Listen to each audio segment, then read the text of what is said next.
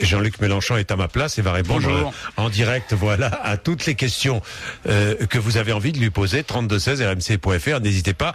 Un petit mot, un petit passage avec Mathieu Bélière pour la question SMS du jour. Mathieu. Bonjour, et cette question, la phrase du jour, la phrase de Claude Guéant qui fait polémique. Aujourd'hui, toutes les civilisations ne se valent pas, dit le ministre de l'Intérieur. Est-ce que ça vous choque, oui ou non, par SMS 6 10 71. Pour l'instant, vous votez non à 76%. Non à 76%. Jean-Luc Mélenchon. Oui, mais c'est parce que la oui. question est mal posée. Les gens confondent euh, civilisation et principe politique. Donc euh, les gens, les Français, sont très attachés aux droits de l'homme, mais les droits de l'homme qui sont supérieurs à tout autre droit, ça c'est une invention de nous, les Français, en 1789. euh, ça n'a rien à voir avec une question de civilisation. La civilisation dans laquelle nous vivons occidentale a aussi inventé la Shoah. Hein, Il faut quand même pas, pas perdre ça de vue. Nous n'avons pas que des titres de noblesse à présenter. Donc les choses ne se présentent pas comme ça. Ce n'est pas un choc des civilisations, c'est un choc des principes. Et mais dans cette affaire, je pense que tous mes compatriotes et ceux qui qui disent à 76% ça ne me choque pas, veulent dire en réalité que tous sont partisans d'une stricte application des droits de l'homme et qu'ils n'aiment pas les régimes où ce- ces, ces droits ne sont pas respectés. Et il y a des régimes qui sont euh, d'inspiration euh, chrétienne comme d'autres d'inspiration musulmane. La vérité, c'est que dès qu'on met la religion dans la politique, que ça dégénère. Bien, euh, David, Jean-François, Michael, Lionel, André, tant d'autres sont là pour vous poser des questions, mais j'en ai aussi par mail. Je vais commencer par un- une question mail, et je me fais l'interprète euh, de Sylvain. Euh, Jean-Luc Mélenchon, est-ce que vous ne desservez pas votre combat en surjouant surjouant vos postures anti-médias et anti-élite, comme vous l'avez reconnu vous-même, à un moment où la parole politique est discréditée par manque de confiance en la sincérité de nos Je représentants sais pas, je pense que c'est un, Est-ce que vous surjouez Euh, Peut-être c'est un, un spécialiste en communication. Moi, je n'ai pas d'avis euh, sur le sujet. Je, je, je dis les choses comme je les sens, comme je les pense, et je dis. Anti-média alors que vous avez été journaliste au départ. hein Oui, oui, oui, bien sûr, et j'ai beaucoup aimé ça. et, et peu s'en est fallu que je le reste ma vie entière si euh, euh, on m'avait embauché, mais par sectarisme et par euh, inimitié politique, on ne l'a pas fait à l'époque et j'avais besoin de, de manger. J'étais jeune père de famille, il me fallait d'urgence avoir euh, un métier. Mais aujourd'hui, la situation que j'ai vécue à l'époque est vécue par des milliers et des milliers de jeunes gens qui sont tous en CDD et n'arrivent pas à joindre les deux bouts. Bon, Maintenant, allez-y, attendez je vous laisse avec les Le système Oui, médiatique est la deuxième peau du système économique et du système politique. Sa capacité à proposer un regard critique et distancié est très faible. Les phénomènes de boucle, de panurgisme, comme on dit, c'est-à-dire tout le monde répète la même chose, sont très importants. Et la racine de cette situation est dans le fait que les- la plupart des, des journalistes et des gens de médias sont placés dans une situation matérielle c'est-à-dire sociale absolument épouvantable, qui bloque la capacité d'initiative, le regard critique, etc. Pourquoi? C'est parce qu'aujourd'hui, à l'heure à laquelle nous parlons, la moitié des gens qui ont une carte de presse n'ont pas de contrat à durée indéterminée. Et que cette année, pour la première fois, il y a moins de gens qui ont leur carte de presse pour la raison que ceux qui ont une carte de presse n'arrivent plus à vivre de leur métier et sont obligés de vivre d'autres en même temps. Premier élément. Deuxième élément, la course aussi dans les médias à la productivité absolument insensée qui conduit les journalistes à faire 5, 6, 7 sujets différents dans la même journée sans avoir le temps de recul, de pause, de réflexion, d'enquête qui permet un bon regard critique. Donc vous voyez, monsieur, euh, ce que vous croyez être une posture est de ma part un calcul politique. Je veux mettre la question de la liberté des médias, la vraie liberté. La liberté, c'est pas seulement la pluralité, c'est pas seulement l'indépendance, pardon, c'est la pluralité des points de vue. Je veux que la question de la liberté médiatique soit mise sur la table. Ça ne peut plus durer comme c'est là. Voilà. Bien, Jean-Luc Mélenchon, je vous laisse avec les auditeurs, ils sont devant vous, vous pouvez commencer à dialoguer Le temps en de direct. chausser mes lunettes et de choisir. Allez-y. ouais, je prends la première chose qui me tombe sous le nez. Euh, Avez-vous l'intention C'est Non, non, mais bonjour attendez, André. attendez. Voilà. Voilà, euh, vous bonjour André. C'est vous qui me qui m'interpellez à Oui, propos bon. du cumul des mandats, n'est-ce pas Oui, oui, oui. Bonjour, euh, monsieur Jean-Luc Mélenchon. Bonjour, Jean-Luc monsieur. Bourdin. Bonjour André. Oui, euh, je vous pose la question parce qu'effectivement, euh, j'aimerais savoir, euh, avoir votre avis là- là-dessus. Euh, sur le cumul des mandats, la question que vous posez André, vous êtes dans le Var, hein? Oui, Vous êtes à à la retraite. Vous me demandez si je vais montrer l'exemple en matière de cumul des mandats. Oui. Alors, je vais vous dire, monsieur, et d'abord vous faire euh, un, un aveu. J'ai été moi-même un cumulard euh, de, de longues Ah, années. c'est vrai, ça. Alors, Et là, je vrai. peux vous dire, alors ce n'est plus du tout mon cas, puisque progressivement, euh, j'ai euh, j'ai passé la main et notamment dans mon mandat de conseiller général. Et euh, après moi euh, a été élue une femme de, de mon parti euh, qui faisait le travail bien mieux que moi, à mon avis. Euh, il s'agit d'une amie très chère, Marie-Pierre Reprandi, qui est aujourd'hui la trésorière euh, de mon parti. Bien, je vais vous dire une chose. Je la dis pas seulement à vous, mais je vous remercie de m'avoir posé la question. C'est une erreur de cumuler. Des fois, je veux pas faire le malin. On peut pas faire autrement. Nous, surtout au front de gauche, parce que tel camarade est bien connu, donc euh, c'est par lui que les voix se rassemblent le mieux, ou homme ou femme. Mais je pense que c'est une erreur et que on devrait euh, interdire purement et simplement le cumul pour la raison qu'on n'arrive pas à faire bien le travail. Autrefois, voyez-vous, je pense par exemple au président euh, François Mitterrand, lorsqu'il était à la fois député de la Nièvre et président du Conseil général de la Nièvre. Mais c'était une époque où les conseils généraux n'avaient pas les pouvoirs qu'ils ont aujourd'hui. J'estime moi que c'est absolument incompatible de faire deux choses bien en même temps. Un mandat devrait y suffire. Et on devrait d'ailleurs niveler le niveau de l'indemnisation de manière à ce qu'on puisse interrompre son activité professionnelle, la reprendre après. Il devrait donc y avoir non seulement un- un- une limite au cumul des mandats euh, à l'instant T, mais aussi euh, tout au long de la vie. Peut-être en effet que je devrais me l'appliquer à moi-même après ce mandat que j'applique euh, aujourd'hui, que je vis de député européen. Bien, merci André. Allez-y, vous continuez, Jean-Luc Ah, Mélenchon. Allez-y, c'est que- vous qui avez les, Mais oui, rênes de qui- l'émission. Hein. Oui, moi, enfin, je, c'est moi, une je façon me, de dire, je me là- tais. Bah si, allez-y, vous Il choisissez. pas tant que ça. Alors Ah, quelqu'un bah- me dit, c'est Michael, qui Euh, est non, un mais commercial. euh, interrogez-le, Michael. Alors- dites-lui bonjour, demandez-lui la question. Bonjour Michael, Euh, Bonjour, vous êtes toujours en ligne. Ah, merci d'être là. Oui, bonjour Jean-Jacques, bonjour, Bonjour. Mélenchon. Allez-y. Alors moi je voulais savoir, euh, euh, j'ai j'ai vu un petit peu le programme des- de tous les candidats, notamment euh, le vôtre. Et dans le vôtre, le- la base de l'économie et euh, de l'écologie, c'est la planification écologique. Alors moi j'aimerais savoir, comme vous dites souvent, ce à quoi correspond cette affaire. Voilà, c'est la, la grande idée du programme du Front de gauche. C'est sa ligne d'horizon. Euh, alors c'est un sujet euh, très complexe. Euh, je vous prie de m'excuser par avant. Je vais euh, être aussi synthétique et résumé que possible. Nous pensons nous qu'il faut débarrasser la vie économique de deux fléaux. Le premier est la gestion à court terme. Car la gestion à court terme, qui a été imposée par le cycle financier, vous savez que les entreprises maintenant doivent rendre des comptes tous les trois mois.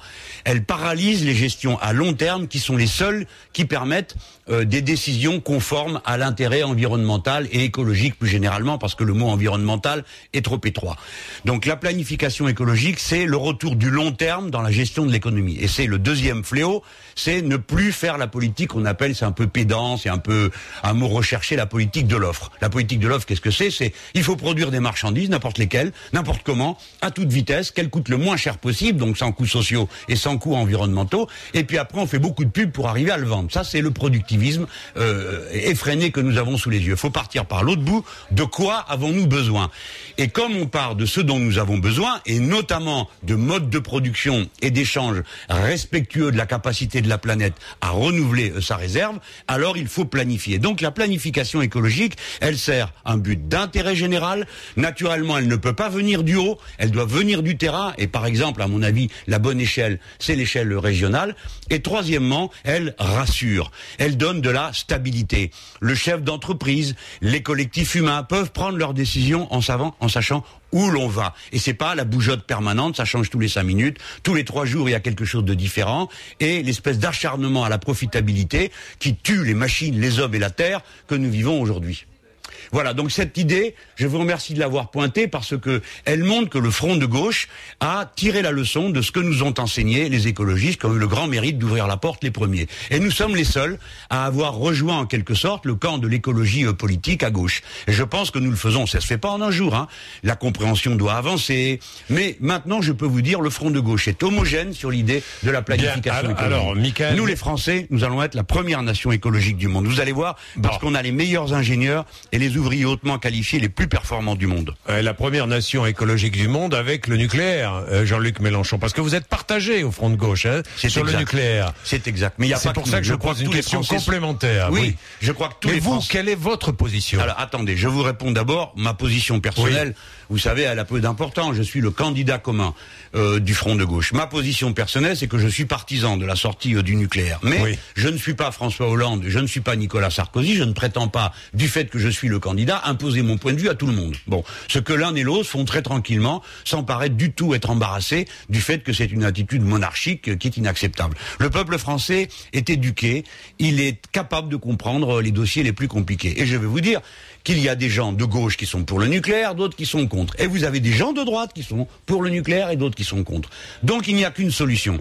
On peut s'accorder sur un point. Il faut sortir le pays des énergies carbonées. C'est un immense défi technique et intellectuel. Deuxièmement, sur le nucléaire, il faut qu'on en discute et qu'on vote. Voilà, quand on ne sait pas quoi faire. On Référendum bien sûr, un référendum. Alors, je dis aux socialistes que tout de même, ils sont un peu euh, gonflés de me dire non. C'était la proposition numéro 38 des 110 propositions de François Mitterrand. Donc ce truc-là a déjà été voté en 1981. Qu'est-ce qui fait qu'aujourd'hui, en 2011, ça serait moins vrai qu'en 1980 Il faut voter et faire confiance au peuple. Après, le peuple décide ce qu'il veut. Sa décision s'impose parce que c'est un vote, ça n'emporte pas la conviction. Supposez qu'il décide qu'on continue le nucléaire. Moi, ça me fera pas changer d'avis. Mais je respecte la règle du jeu démocratique. Je recommencerai la bataille pour convaincre d'autres choses. Et dans le sens inverse, de même. Bien, Jean-Luc Mélenchon, j'ai une question de Jérôme, qui est à Marseille. Euh, dans votre programme, vous voulez remettre à plat la fiscalité comme pour, comme vous dites, faire payer les riches. Selon vous, à partir de quel niveau de revenu vous considérez qu'un foyer est riche? Alors, euh, on va déjà parler des très riches, si vous voulez. Mais je, les très riches, voilà comment j'ai calculé. Puisque nous proposons au Front de gauche euh, que dans chaque entreprise, il y ait un salaire maximum. Attention, à hein, distinguer le salaire du revenu. Le salaire, c'est la paye, quoi. Euh, notre idée, un salaire maximum limité. Donc notre idée, on est parti du chiffre de la Confédération européenne des syndicats et on a dit, dans une entreprise, le salaire le plus élevé ne doit pas être 20 fois supérieur, plus de 20 fois supérieur au salaire le moins élevé. C'est ce qu'on appelle un cercle vertueux. Donc déjà, ça évitera que certains euh, se gavent comme ils le font, tandis que l'autre tire la langue. Et en partant de la même idée, du même rapport de 1 à 20, qui est une, une idée de la Confédération européenne des syndicats, moi je trouve que c'est trop, hein, de 1 à 20, je serais pour que ce soit moins, que ce soit plutôt de 1 à 10 ou même de 1 à 5. Mais on commence par de 1 à 20. Donc on est parti du même raisonnement pour les revenus, en se demandant quel était le revenu euh, médian qui est de 1500 euros, et on l'a multiplié par 20, et c'est comme ça qu'on est arrivé à 30 000 euros par mois, et on a dit tout ce qui est au-dessus de 30 000 euros par mois, on le prend. Ce qui signifie comment on fait. Voilà, il faut que tout le monde comprenne mmh. bien. D'abord, sur la, base imposable, au lieu d'avoir cinq tranches comme on en a aujourd'hui, ou six comme le propose François Hollande, c'est insuffisant. Sinon, le choc euh, de l'impôt va être trop violent sur les classes moyennes. Il faut donc étaler le nombre des tranches. Nous, nous proposons qu'il y en ait 14, de manière à ce que ce ne soit pas la classe moyenne centrale qui se prenne en pleine tête la totalité de, de, de l'effort qui est à fournir. Et la dernière tranche, la quatorzième, c'est-à-dire sur eh, celle qui porte sur la fin des revenus, sur le bout, sur mmh. le ce qui reste une fois qu'on a passé les 13 tranches précédentes, là, je propose que ce soit à 100%, c'est-à-dire que personne dans notre pays ne gagnera plus de 30 000 euros par mois. Alors on peut me dire que euh, je suis excessif, peut-être bien, mais c'est notre proposition. Voilà. Nous, nous croyons une société égalitaire, mais enfin quand même, hein, entre 30 000 euros euh, euh, auquel on arriverait et, le fait que la moitié des Français gagnent du moins de 1500, alors les revenus du capital, ils doivent être taxés comme ceux du travail. C'est-à-dire que ça rapportera aux alentours de, alors suivant les chiffres, hein, euh, moi j'ai compté dans mon, dans mon budget prévisionnel, j'ai compté que ça rapporterait 45 milliards d'euros. Les copains me disent, mais plutôt 50, mais je préfère dire 45, euh, et voilà ce que ça rapportera. Que les revenus du capital soient taxés comme ceux du travail. Bien, je vous laisse avec d'autres auditeurs qui sont face à vous euh, et qui sont en direct. alors, il y a David, 24 ans, qui est un étudiant dans les Ardennes. Oui, allô, bonjour Monsieur Bourdin, bonjour Monsieur Mélenchon. Bonjour, David. Alors ma question portait sur votre SMIC à 1700 euros, votre retour à la retraite à 60 ans et aussi la fin des avantages accordés aux entreprises. Donc je trouve que c'est des très belles idées, mais hum, je me pose la question de l'applicabilité dans dans dans, dans, dans la, enfin, dans l'Union européenne et le monde tel que nous le connaissons. Enfin, j'ai Enfin, j'ai peur que concrètement, ça, pousse la France à se ranger dans un climat un peu autarcique où elle vivrait, euh, elle vivrait tourner, enfin, en tournant le dos aux autres puissances économiques vu euh, sa compétitivité. Alors, il y a, y a, bien des questions dans, dans, votre question, mais vous avez raison en tout cas de vous demander si c'est faisable, car moi je suis partisan d'une radicalité, mais une radicalité concrète. Donc, si je vous propose le SMIC à 1700 euros, c'est que nous y avons réfléchi, nous avons calculé et nous sommes sûrs de notre affaire. Voici comment. Je ne peux pas entrer dans tout le détail de la mécanique économique de cette affaire. Cependant, je commence par vous proposer une, comment dire, une digue morale. Voyez-vous, avant de discuter des équilibres comptables, demandez-vous comment on peut vivre aujourd'hui avec un SMIC qui vous donne au bout du mois 1000 euros. Hein. Et en vous rappelant ceci, la moitié des gens qui sont payés au SMIC sont aujourd'hui sur des horaires à temps partiel. Ce ne sont pas des temps pleins. Donc le SMIC est aujourd'hui un, salaire horaire et non pas un salaire mensuel. C'est lorsqu'on parle d'un temps plein que nous arrivons à 1700 euros brut en début de mandature, net en fin de mandature. Cela une augmentation du SMIC qui est à peu près celle que nous avons connue dans les précédentes victoires de la gauche. Je pense en particulier à celle de 1981 où nous l'avons augmenté d'à peu près 21-22%, ou bien celle de mai 1968 où là en une nuit nous avons pris 30%. Si euh, vous pouvez regarder dans les livres d'histoire que ce que je vous dis est vrai. Une fois qu'on augmente les bas salaires, je vous prie de m'accorder un instant de patience. Une fois qu'on a augmenté les bas salaires, ces bas salaires retournent immédiatement dans la consommation. Et vous savez que 50% plus de 50% de, euh, de la richesse de ce pays dépend de cette consommation intérieure qui part des bas salaires, qui eux dépensent 100% de la paye. Quand vous avez euh, des payes de ce niveau, vous dépensez tout. Et aussitôt, cela donne du carnet de commandes à la petite et à la moyenne entreprise où se réalise une bonne partie des travaux dont ont besoin les gens qui ont des petits salaires. Maintenant, la compétitivité, je vous rassure tout de suite, elle n'est pas en cause par l'augmentation du SMIC. Pourquoi? Parce que l'essentiel des salaires payés au SMIC sont payés dans des branches qui ne sont pas sur le marché euh, euh, extérieur. Les, salaires de SMIC sont à peine à, je crois, 3% dans les biens intermédiaires, 5% dans la métallurgie, c'est-à-dire très peu de ce qui compte sur le marché international. Tout est sur des emplois qui sont ici en France, tels que la restauration, le bâtiment, les services à la personne. Croyez-moi, vous n'irez jamais vous faire coiffer à Shanghai parce que c'est moins cher. Vous n'irez jamais acheter votre maison à Macao parce qu'on la produirait à moins cher. Et de la même manière, vous n'irez pas manger votre détestable hamburger euh, à Hong Kong parce que c'est moins cher qu'à Paris. Bien, voilà David, euh, j'ai d'autres auditeurs. Alors j'ai, moi j'ai plein de questions, tiens, diverses et variées, puis je vais vous laisser avec Jean-François, Lionel, qui sont là aussi, mais j'ai une question de Christiane dans l'Ardèche, Jean-Luc Mélenchon. Euh, pourquoi rester chez les francs-maçons si ce n'est pour des voix? Pour moi, un franc-maçon, c'est du copinage, il ne travaille jamais pour le bien de tous, mais pour le bien de ses semblables, ceux dont il a besoin ou qui les dominent, et enfin pour lui, en excluant la moitié de la société. C'est une question assez curieuse. Pourquoi dois-je répondre sur la pratique de la franc-maçonnerie Mais je ne, mais pourquoi pas? Bon, je vais bien y répondre. Je pourquoi crois pas Jean-Luc Mélenchon? je vous, crois que- vous avez Non, dit mais je suis franc-maçon. Euh, je, non, je- moi je n'ai rien dit, Monsieur Bourdin. Je voudrais, vous je suis un homme discret Oui. et je ne veux pas euh, Bon. que mes opinions philosophiques ou religieuses soient mises sur la table, car un Bon. élu doit représenter tout le monde. Maintenant, la question qui est vrai, posée sur êtes- la franc-maçonnerie, vous êtes membre du mais Grand je ne, je veux pas parler de mes Mais- convictions euh, philosophiques ça- ou religieuses personnelles. Euh, un jour, vous me demanderez si je suis stoïcien. Ceux qui nous écoutent n'ont pas les n'ont pas les Mais pourquoi ne instruments. pas le dire? Mais attendez, mais je, je n'ai pas de. Pourquoi? Vous êtes juif, vous, Monsieur Bourdin? Non. Bon, eh ben, vous Moi, voyez le côté Non, odieux de ma question. De quel droit vais-je vous demander votre religion, Monsieur Bourdin c'est pas une- Eh bien, la maçonnerie est pour certains Pour la- vous, une philosophie. C'est une religion, une, une sorte de religion familiale. Oui. Euh, je peux dire, puisqu'il n'est plus là, que mon père l'était, puisqu'il n'est plus là, mon grand-père l'était également. Hmm. Et que va-t-on déduire de tout ça? Ce que je voudrais dire maintenant, euh, c'est la chose suivante. dame, ne oui. perdez pas de vue euh, ce que le courant, ce courant a représenté dans l'histoire des idées et de la fraternité, de la liberté et de l'égalité dans notre pays.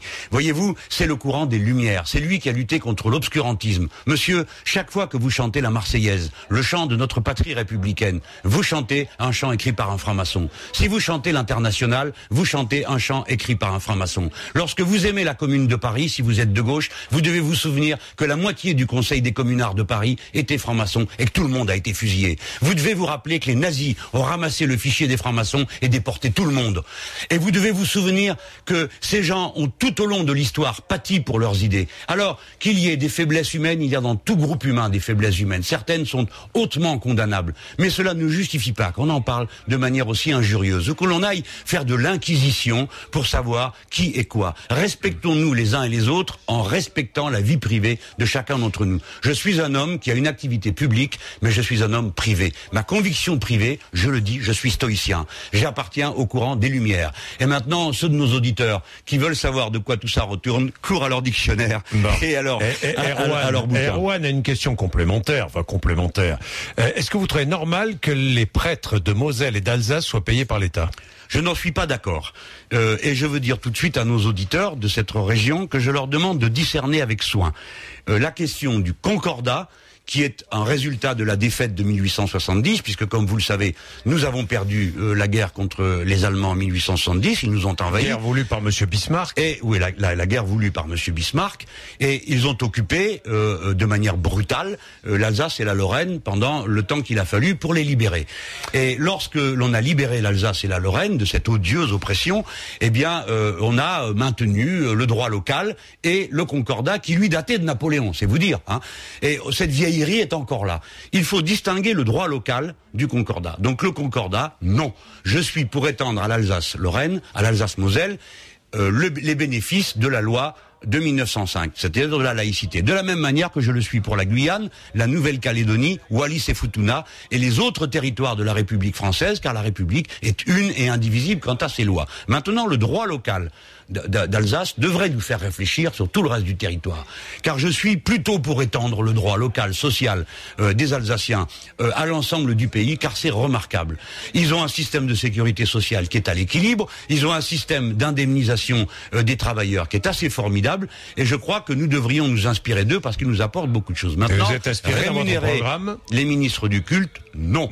La loi laïque doit s'appliquer à tous, sur tous les points du territoire national. Bien, euh, Jean-François, Nicolas, Lionel, allez-y, vous choisissez un, un auditeur. euh, Je remets mes lunettes pour ceux qui ne nous voient pas. Alors, euh, écoutez, je prends dans l'ordre euh, Jean-François, euh, qui est chauffeur poids lourd du Vaucluse.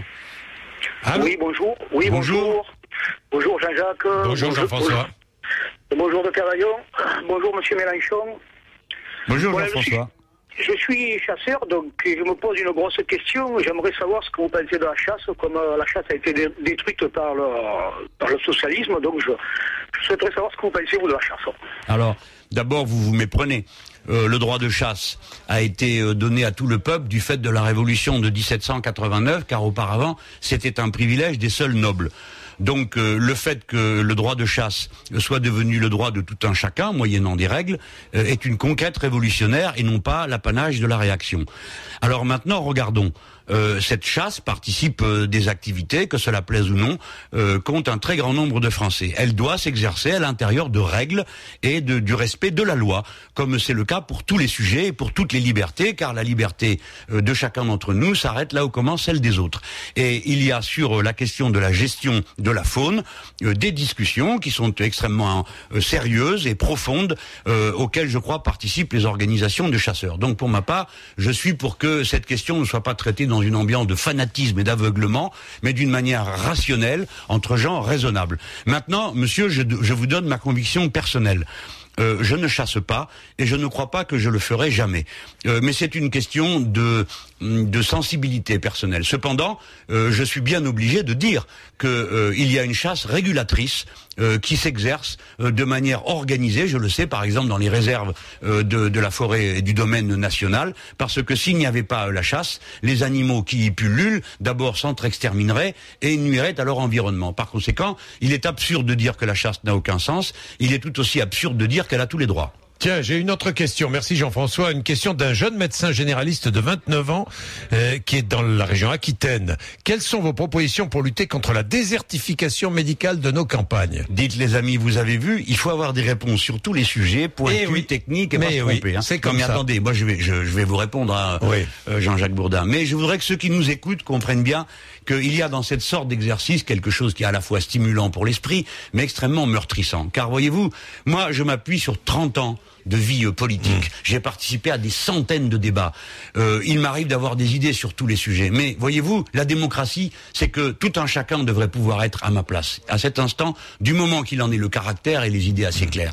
Et que euh, il, a, il y a un côté un peu choquant au côté grand oral permanent. Monsieur Mélenchon, vous voulez diminuer telle, euh, telle euh, tranche des impôts De combien? Combien ça rapporte? Combien ça Non, mais Jean-Luc Bon, Mélenchon, alors je vais vous de vous répondre. dire, Maintenant, nous venons sur la que ce question sont de la des médecine. questions que ce sont des questions que Oui, les oui. euh, citoyens se posent et posent à, à- à l'un des candidats Mais à l'élection je présidentielle. vais vous répondre, mais si je l'on est même- candidat à l'élection présidentielle, Jean-Luc Mélenchon, on accepte toutes les questions. Mais, euh, non, euh, on accepte ce qu'on veut bien Surtout que c'est une question- Bourdin. Je Oui. resterai toujours un homme libre, même devant vous, ça, qui êtes si raison. incisif. Oui. Ça, Alors, je raison, vous mais- signale que je suis candidat à la présidence de la. République, pas candidat à être ministre de la Santé. Mais je vais Non. quand même vous répondre. Je Bah vais oui, vous parce que c'est dites-moi, c'est important comme sujet, c'est très important. La désertification médicale. Oui, oui. Allez-y. On va commencer par faire le bilan de pourquoi il y a une désertification médicale. Il y a deux raisons. Je mets de côté la médecine libérale, je vais m'occuper du, du réseautage de la médecine dans le pays. Eh bien, c'est le résultat de la politique de la droite. Cette politique de la droite a voulu complètement marchandiser la santé. Et elle a voulu notamment, par des méthodes brutales, comptables, absurdes, concentrer les moyens de santé en quelques endroits, tant et si bien que le territoire et qui avait un maillage extraordinaire, qui faisait de nous une des nations les plus avancées du monde pour le maillage euh, médical, et maintenant en recul complet. Il y a plein d'endroits, je pense à mes, à mes amis de l'Ariège, je pense à mes amis de l'Aveyron, qui me disent on ne peut plus aller dans un hôpital, on ne peut plus aller mettre un enfant au monde à moins de deux heures de route de l'endroit où je me trouve. Donc oui, il y a un désert, premièrement organisé, et deuxièmement, il y a le désert qui vient de comment se comportent euh, les médecins au moment de s'installer. Ils ne veulent pas aller s'installer à certains endroits. Pourquoi? Parce que les conditions dans lesquelles ils sont accueillis ne leur paraissent nullement favorables compte tenu du temps qu'ils ont passé à leurs études et compte tenu du niveau de rémunération moyenne de ceux qui vont dans les endroits où se trouve la population qui peut beaucoup payer. Alors, moi je vais vous dire, il faut un changement radical du système de santé. Cette pagaille a assez duré, où l'on voit la dépense être privée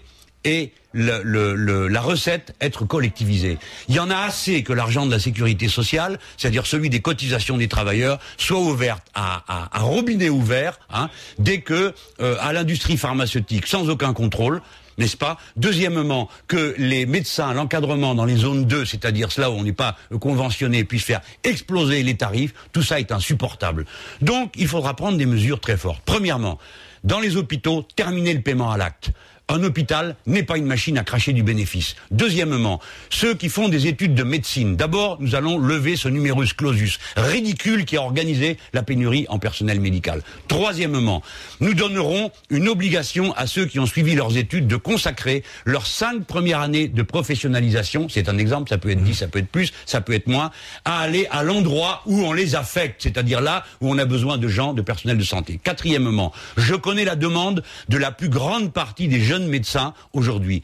Ils préfèrent être dans des cabinets, ils préfèrent être dans des centres de soins, de manière à pouvoir avoir une vie privée, de manière à ne plus être dépendant en permanence de l'obligation de courir partout, comme c'est le cas, et notamment dans les zones les plus déshéritées. Par conséquent, oui, vive les, centres de santé dans lesquels les médecins peuvent être à plusieurs, se partager le temps et que nos concitoyens aient tous accès à la santé. Parce que ça nous a coûté assez cher d'organiser ce réseau. J'ai fait le mieux que j'ai pu, aussi vite que j'ai pu. Alors, dernière question, Lionel qui est euh, un auditeur fidèle, qui est dans le Rhône à Lyon. Jean-Luc Mélenchon. Alors, Lionel. Oui. Euh, pourquoi Lionel? Alors Lionel. je sais pas si vous préférez Nicolas. Ans, oui, préférez Nicolas. Eh ben, oui, je préférerais qu'on me parle de politique. Euh, bon, bon, non, mais, oui, j'ai. Bah, Lionel, très vite. Répondez très vite à Lionel. Puis bon, Lionel m'écrit. En 2008, vous avez dit que la Chine, régime communiste, avait sauvé le Tibet. Avez-vous changé d'avis? Je n'ai jamais dit ça. Euh, j'ai ah dit qu'en 1959, il y avait un conflit dans le cadre de la révolution euh, chinoise entre le régime théocratique du Tibet de l'époque, euh, qui refusait d'abandonner les privilèges féodaux, féodaux notamment le droit de servage, et une masse de Tibétains et de Chinois qui se trouvaient là, qui sont entrés en insurrection. Et l'armée chinoise est intervenue. Voilà. donc je n'ai jamais dit que la Chine avait sauvé le Tibet, tout ça est absurde. Je dis seulement de la manière la plus catégorique qui soit que la République française, sous l'autorité du général de Gaulle, en 1964, a reconnu la République populaire de Chine dans ses frontières actuelles. Par conséquent, euh, au détour d'une table, et parce qu'on a lu Tintin au Tibet, euh, être d'accord avec l'idée qu'on ampute le territoire de la Chine populaire du quart de son territoire et que l'on se propose d'expulser 100 millions de personnes me paraît une idée ridicule et je n'ai pas peur de le dire. La France est, une, est un pays pacifique qui ne cherchera pas à provoquer des guerres chez les autres. Bien, dernière question donc, puis je vous laisse parce que vous êtes ah oui, on m'attend. Nicolas, quelle serait votre politique ben, internationale Alors Nicolas, oui, agent d'exploitation, bonjour, excusez-moi, mais là, je suis sur le gaz. Allez-y, Nicolas, merci Beaucoup. Merci, Monsieur Bourdin, de m'accepter. Donc, euh, je voulais poser cette question simple. Je voulais connaître les positions de votre parti, si vous êtes élu, quant à votre politique étrangère, et notamment africaine. Et je vais juste prendre un exemple de l'actualité récente. Monsieur Ouattara a été euh, accueilli en grande pompe pour sa première visite officielle en France par Monsieur Sarkozy. Euh, le président du Sénat n'a pas accepté de le rencontrer. Donc, au PS, on ne sait pas exactement leur position. Quelle est, vous, clairement, votre position Je ne peux répondre que sur ce point-là, monsieur, et je vous remercie de cette question qui me fait très plaisir à répondre. Voyez-vous, la politique qui a été appliquée en Côte d'Ivoire est une politique impériale. Euh, la France s'est immiscée euh, dans la discussion rude qu'avait entre les Ivoiriens et à, la, à, cette discussion à laquelle elle n'aurait jamais dû se mêler. Il fallait respecter de manière extrêmement scrupuleuse l'indépendance des Ivoiriens. Il a été aussitôt organisé contre Monsieur Laurent Gbagbo une sorte de pression internationale car son régime déplaisait le Front populaire ivoirien beaucoup à la droite internationale qui depuis des années manipulait leur marionnette, Monsieur Ouattara, qui a précédemment nuit au, précédent président et au précédent encore avant, euh, car c'est un homme qui a été en quelque sorte introduit par les instances internationales, et notamment par les Nord-Américains et les Français, depuis de très nombreuses années. Et, et cet homme a fomenté toutes sortes de complots, euh, a épousé toutes sortes de rébellions absolument insupportables, comme celle qui est venue du nord du pays, où se sont pratiquées les plus grosses fraudes électorales. Et la France s'est mêlée de tout cela, est intervenue de manière militaire, et elle a euh, fait en quelque sorte que M. Gbagbo soit embastillé. Et il est aujourd'hui euh, traduit devant le, le, tribunal pénal international alors que son pays n'a pas signé les clauses de ce tribunal pénal international. Si l'on procède de cette manière, il y a un certain nombre d'Américains qu'il faudrait arrêter et envoyer au même tribunal. On ne le fait pas. Maintenant, je vais vous dire une chose. Je plaide, puisque vous me donnez l'occasion de le faire, pour que l'on relâche le fils de M. Gbagbo, euh, qui est un de nos compatriotes, qui est un euh, franco-ivoirien et qui est retenu sans aucune raison euh, légale, simplement du fait de son nom et de sa filiation avec son père, M. Gbagbo, qui est détenu en prison. Et j'estime que la France honorerait en intervenant pour qu'il soit libéré. Merci de m'avoir posé cette question. Elle me permet de dire ce que je pense aux Ivoiriens qui se trouvent en France avec toute mon affection. Bien, merci Nicolas. Euh, Jean-Luc Mélenchon, merci d'être venu nous voir ce matin. Merci. Et à très bientôt. À merci très bientôt. À vous. Au revoir. Au, au revoir.